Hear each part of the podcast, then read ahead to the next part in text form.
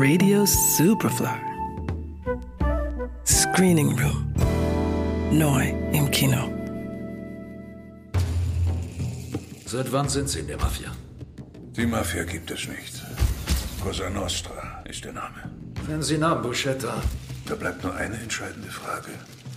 Wer von uns beiden stirbt früher, Sie oder ich? Zu Beginn der 80er Jahre ist Italien von den Machtkämpfen der Mafia tief zerrüttet. Doch dann wird mit Tommaso Buscetta einer der führenden Köpfe der Cosa Nostra in Brasilien festgenommen und an Italien ausgeliefert.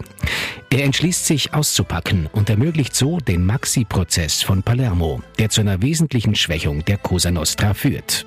Als Buscetta nach Italien ausgeliefert wird, ist der Machtkampf der Mafia-Clans in vollem Gange. Der Boss der Corleonesi, Totorina, ist bekannt für die unfassbare Brutalität, mit der er diesen Krieg führt. Auch Buscettas älteste Söhne zählen zu seinen Opfern. Nicht zuletzt darum kann Richter Giovanni Falcone ihn davon überzeugen, auszusagen. Unvorstellbar, dass Sie mit dem Staat zusammenarbeiten würden. Ich war immer und bin auch jetzt noch ein Ehrenmann. Diese Herren sind es, die die Ideale der Cosa Nostra verraten haben. Und deshalb halte ich mich nicht für einen Verräter. Für Buscetta ist diese Entscheidung keine leichte. Nicht nur, weil er von da an in das Zeugenschutzprogramm muss, sondern auch, weil er von nun an überall als Verräter gilt. Ich habe Beweise, die eindeutig belegen, dass Buscetta ein mieser Lügner ist. Ich verleugne diesen Namen, ich verleugne Tommaso Buscetta und sag nicht mehr, dass er mein Bruder ist. Buschettas Aussagen ermöglichen die Verhaftung von hunderten Mitgliedern der Cosa Nostra. Totorina jedoch bleibt vorerst flüchtig.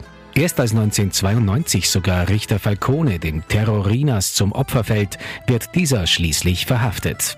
Il Traditore, also der Verräter, heißt die akribische Aufarbeitung des Kampfs gegen die Mafia von Regisseur Marco Bellocchio, in deren Zentrum er die Geschichte des Kronzeugen Tommaso Buscetta stellt. Ähnlich wie zuletzt Martin Scorseses The Irishman ist sein Film weit davon entfernt, das Mafia-Milieu zu glorifizieren, das sich selbst ja gerne als ehrenhaft darstellt. Vielmehr wirken die Mafiosi hinter Gittern im Gerichtssaal wie eingesperrte Tiere, ohne jeglichen Rest von Zivilisiertheit. Trotzdem war es für den Grundzeugen Tommaso Buscetta nicht einfach, sich für die Kooperation mit der Justiz zu entscheiden, meint Regisseur Bellocchio. Ma il traditore als Verräter bezeichnet zu werden, war für Buscetta nicht nur schlimm, weil das von seinen schlimmsten Feinden kam, sondern auch, weil in der öffentlichen Wahrnehmung, zumindest in der Siziliens, das Zusammenarbeiten mit dem Staat, mit den Richtern als verachtenswert galt. Und tatsächlich war es in dieser Zeit eine Beleidigung, wenn man jemanden Buscetta nannte. Zum Glück hat sich das mit diesen Prozessen geändert und heute gibt es in der gesamten italienischen Öffentlichkeit eine breite Front gegen die Mafia.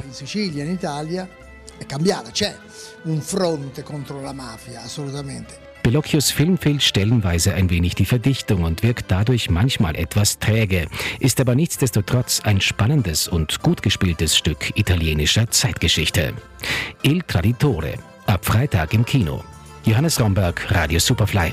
Radio Superfly im Kino. Screening Room wurde präsentiert von Film.at